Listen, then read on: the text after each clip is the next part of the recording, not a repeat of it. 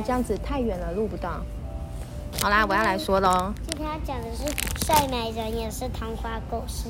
好，OK，来，小朋友，我是露比老师。我们今天要说的是河流文创出版发行的《睡美人》。哇，这是童话故事，而且是每个小女生都喜欢听的。我们来赶快仔细听喽。哎，进被窝了没？赶快先进被窝。你看，我们还没进被窝。你你不一样，我是在问其他小朋友啦。进被窝啦！好，仔细听啦。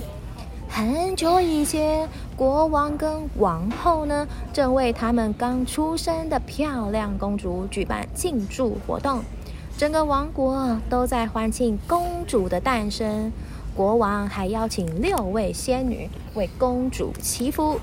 突然，有位邪恶的仙女跑来大叫：“你们居然没有邀请我！我要诅咒这个孩子！”他将会在十六岁的时候被纺织机刺伤手指，并且死去。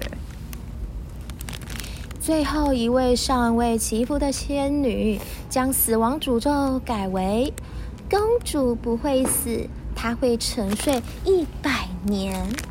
国王立刻将所有的纺织机锁在高塔里。当公主十六岁时，她发现城堡里的神秘房间，看到了她从未见过的纺织机。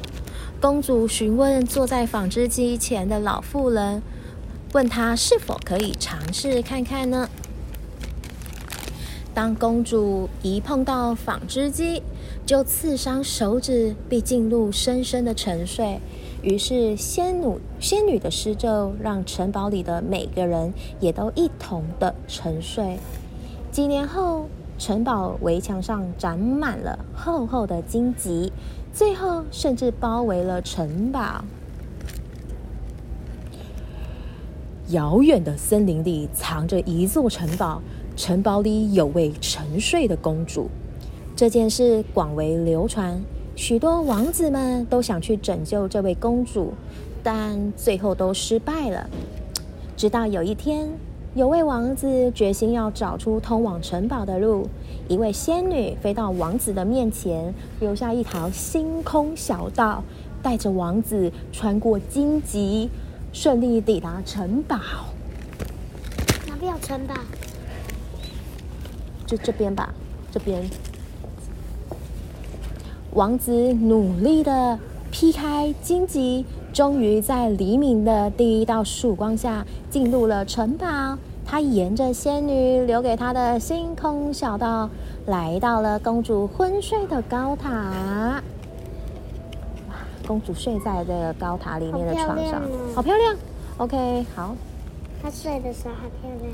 当王子王子找到昏睡的公主时，公主睁开眼睛，并对王子微笑的说：“魔咒已经破解了，城堡里的每个人也苏醒过来，并且欢欣鼓舞的庆祝。城堡外的满墙荆棘也变成美丽的花朵了。为什么变成美丽的花朵？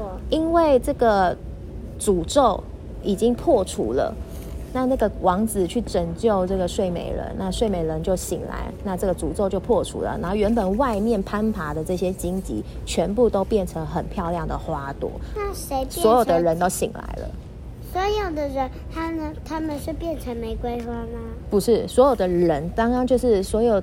那个城堡里面的原本他不是被那个织布机刺伤吗？嗯，那一刺伤之后，这个诅咒就成成真了嘛。然后这成真之后，睡美人就昏睡了，然后所有原本的人也都昏睡了。那因为这个王子，因为这个王子，他是不是去拯救这个公主，对不对？所以城堡里的每一个人也都醒来了。这样子懂了吗？他是怎么，他是怎么变的？好像就亲这个睡美人一下吧，所以你每天早上醒不来的时候，爸爸不是都说睡美人我来亲你了，你就会醒来了，对吗？那就打爸爸，对，就打爸爸。好啦，我们今天睡美人的故事就说到这边啦。如果你喜欢听 Ruby 老师说故事的话，欢迎订阅。国文哪有这么难？我们明天见喽，拜拜。